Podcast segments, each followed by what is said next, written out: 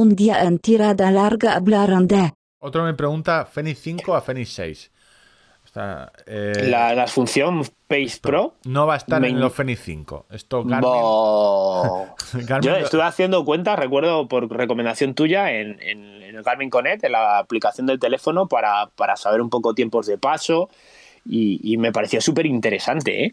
Sí, está, está muy bien. Es una para estrategias de carrera donde hay desnivel.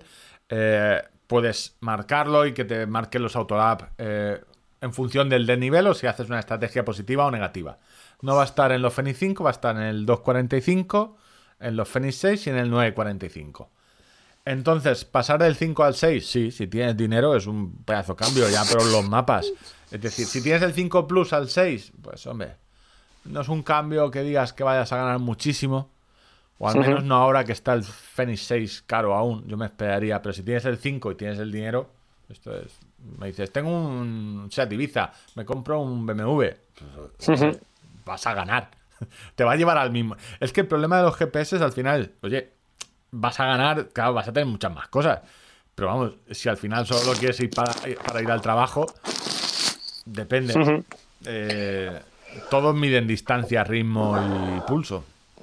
Hombre, yo, a ver, hay cosas que me llaman la atención. El tema de los, de los pagos me puede interesar. Yo pero los pagos inalámbricos es una de las cosas que le he hecho en falta a, a- a Polar. Asunto ya no, porque se está centrando mucho en relojes eh, deportivos únicamente. Pero a Polar el pago inalámbrico es una cosa que mm, más tarde o más temprano tiene que meter. Y un- una cuestión, para el pago inalámbrico, ¿eh, ¿necesitas llevar el teléfono? No, solo el... No, vale. Eso es Solo es- el es- reloj. Solo el reloj. Solo el todos reloj. los que Ese, ese es el hecho diferencial, porque al final te da una oportunidad, ¿sabes? Yo hay veces que me dejo la cartera en casa y puedo pagar con el, el móvil porque tengo tarjetas ahí.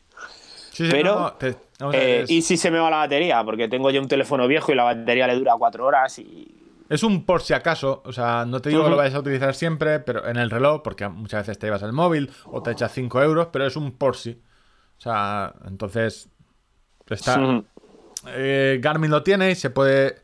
eh, Apple lo tiene desde hace mucho tiempo y, y Fitbit también lo tiene, pero Polar ni Sunto lo tiene y Coros tampoco.